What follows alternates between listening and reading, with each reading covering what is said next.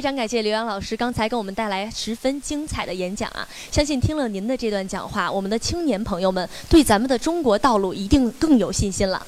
那听了您的演讲，其实我也有许多困惑想问您啊。在您的演讲中反复提到了有关于中国梦，那其实就我个人来讲，说到中国梦，我很容易联想到美国梦。那您能给我们讲讲这个中国梦和美国梦，他们之间有什么异同吗？那个前几年习主席访美的时候，曾经就讲过一句话，说中国梦和美国梦是相通的，啊，那很多人就是呃，这个意思就跟你提的这个问题一样，中国梦和美国梦为什么是相通呢？当然说法各种各样，啊，那么在我看来，我们先说美国梦是什么啊？美国梦，因为美国它是一个新兴的一个国家，美国它有很多。从欧洲来的以及其他国家来的各种各样的移民组成一个国家，这些人呢，呃，往往是在原来旧大陆待不下去的各种各样的原因啊，那些呃社会底层的人居多来到了美国。那么他们在美国这些没有背景、没有资历啊，不是官二代、不是富二代，大量的这些普通人。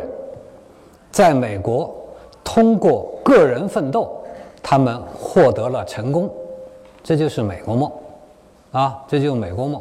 用我们以前用阶级论的一个观点来说，就是说，一个工人通过个人奋斗变成了资本家，啊，很多普通人通过个人努力，不用靠关系，不用靠等等，靠那些东西，通通过个人奋斗获得成功，这就是美国梦。这件事情。在欧洲历史上，它是非常重要的一件事情。为什么呢？因为，在法国大革命破除欧洲贵族等级制之前，这件事情在欧洲历史上几乎就没有发生过。啊，在世袭等级制度下，这件事情几乎就从来没有发生过。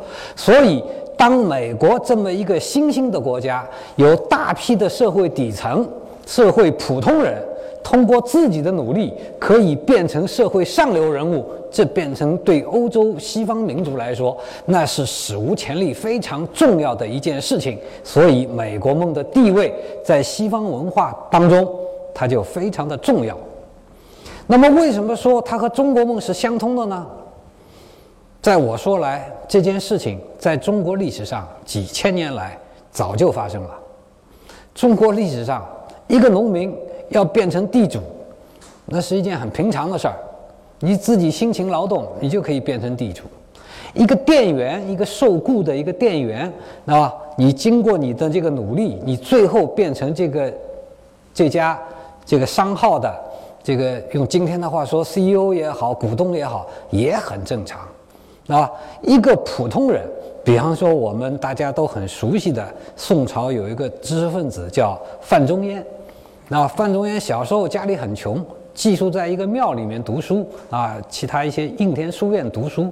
读书的时候，因为家里穷啊，他经常就喝粥。他说喝粥比较容易饱。就这么一个苦孩子出身，后来他当了大官了。那后来他当了大官了。中国古代还有很多默默无闻的人，后来当了将军的，这样的例子在中国历史上不胜枚举。太多了。换句话说，欧洲西方人在美国刚刚实现，对于他们来说史无前例的美国梦，在中国早已经是司空见惯、很平常的一件事儿。所以我说，中国梦和美国梦是相通的，这话一点都不错。啊，那像您说的，那我们是不是可以把它简单的归结为，像美国梦这种，嗯，不依靠他个人的身份，通过自己的努力取得成功，在咱们中国啊是自古以来就有的事儿。所以说，这美国梦是不是有学咱们这个中国梦的这个嫌疑？那我。我有个观点可能会被很多人这个骂啊，我觉得美国之所以能够成为当今西方世界世界上最强大的国家，有一个非常重要的原因是，他学中国的东西学的最多，啊，当然西方强大还有一个非常重要的原因是技术，啊，在这个技术问题上，中国确实是落后了。除了我们讲技术这些硬的硬实力这个上面，在软实力上，美国学中国真的是学的最多。我举个很简单的例子，啊，中国从几千年以前开始就有长平仓制度，长平仓制度就所谓长平仓制度，就是国家在粮食丰收的时候，这个收粮食，在粮食欠收的时候，这个往外低价卖粮食。让这个大家能够保持粮价的这个水平，保证大家这个有粮食吃，啊，美国在上个世纪三十年代，啊，他们也误打误撞的，他们搞不清楚这个这个这个说源头到底在哪，反正是中国，所以呢，美国当时认为这是孔子提出的方法，说他说我们应该借鉴中国这个方法，有建立了，今天他已经不叫长平长平仓制度了，它叫国家粮食储备制度。啊，美国当年三十年代开始，用他们的话说，学习中国建立国家粮食储备制度，对于美国来说立竿见影。什么叫立竿见影？很快就发生第二次世界大战。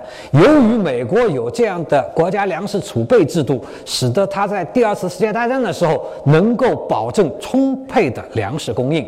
士兵上战场，妇女进工厂，大家这个为这个。前线生产军工设备，然后粮食供应可以有保证，立竿见影的一件事儿啊！所以我认为，美国之所以能够成为一个强大的国家，在很多方面，他学中国学的是最多的。那您觉得，咱中国现在，咱们现在一个开放的社会，一个中国梦不断发展的社会，您觉得这个社会对我们的经济会推动吗？那这个？我们中国去超越西方经济会有可能吗？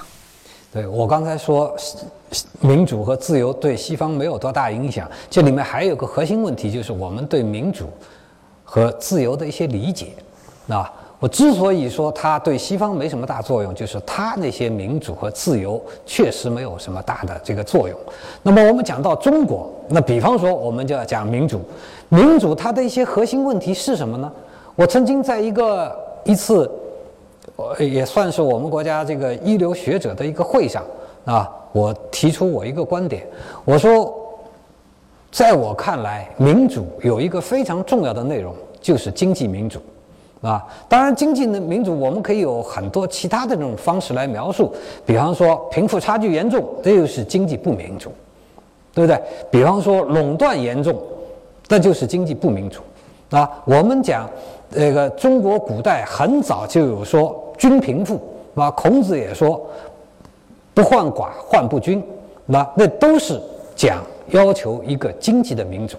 那事实上，我们在讲西方国家发达的这种时候，核核心问题，民主的核心问题，它就是经济民主，啊，也就是说共同富裕。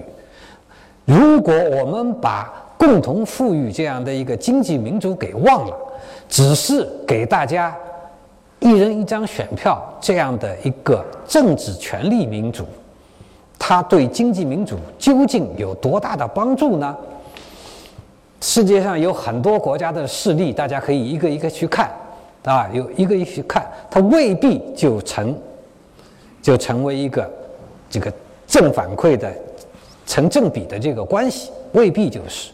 所以，当中国我们说我们把我们的执政的这个核心，把我们国家发展的核心放在共同富裕、放在经济民主这样的一个落脚点上，那我们这叫抓到了实处，它不是像你那些玩虚的，我们这是实实在在的。所以，中国按照我们这种方式，它肯定会越来越发展，越来越富裕。没错啊，我们中国确实是在向着越来越好的道路在走。那我有注意到您在零八年的时候出版了一本书，叫做《中国不高兴》，是吗？您在去年的时候还同样写了一本书，叫《中国自信》。那从中国不高兴到中国自信这几年的时间，您认为中国有什么变化呢？这个零八年那本《中国不高兴》是五个作者，我是其中之一啊，这不能说这个就。这个贪天之功说都是我写的，啊，中国不高兴那个时候呢，呃，由于当时的这个金融危机这种情况啊，那使得我们很多以前对于美国、对于西方的各种各样的想象，一些想象以及想象性的描述，觉得破产了。所以呢，中国不高兴这本书一出来呢，符合了这么一个当时的这个这样的一个历史背景、社会大背景，呃，也受到很多关注。那么这么多年过去了，从那本书出版应该是在零九年出版。啊，零八年这个酝酝酿，零九年出版到现在二零一六年，七年过去了。它对于我们来说，世界发生了很多变化，中国也发生了很多变化。那么当年如果我们仅仅是说对于美国的一种想象应该破灭，啊，我们应该实事求是的来看待美国，看待西方。那么今天我们更多的应该是。那么我们究竟应该怎么办？我们究竟应该怎么办啊？西方的很多方式，它所面临的很多难题，我们现在也越日益清晰的看到，它难以很快的解决，甚至也难以看到解决的这种可能性那。那么我们应该怎么办？也就是说，我们的思维，我们的。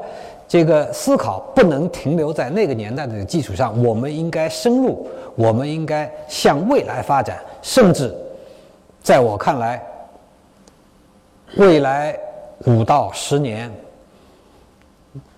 当今世界以美国为主导的世界秩序可能会出现一个崩塌，或者说一个失控的一个现象。那么在那个时候，我们应该怎么办？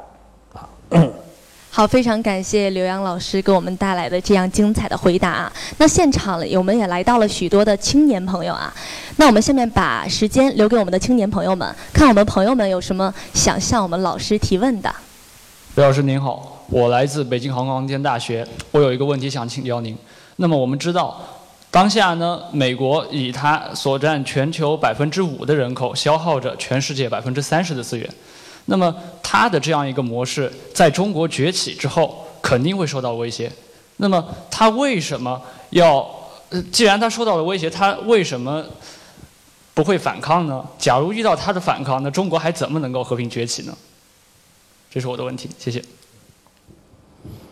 这个问题当然提得很好。我们在讲这个这几年在讲这个修昔底德陷阱的时候啊，其实就是这么一个问题。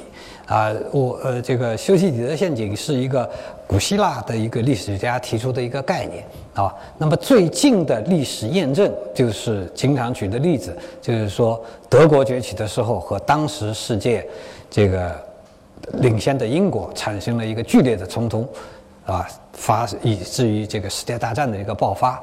所以呢，在今天我们是不是？中国和美国也处于这样的一种状态呢？啊，也处于这样状态呢？啊，我觉得这个某种程度上说，我们需要一种理性。当然，有很多人已经说了，像当年这样的世界大战，在今天是不可能发生。为什么？因为那个年代还没有核武器，现在这些国家都有核武器。你不管中国核武器是不？比美国还少很多，我们的技术可能还不如他，但是你还真不能随便的打起来。一打起来的话，如果一旦失控，像这样的一个核武器失控，那不光是中国和美国两个国家的事情，那这可能是全球巨大的这种威胁。所以我们讲一个文明，文明的标志是什么？文明的标志就是有问题，有矛盾。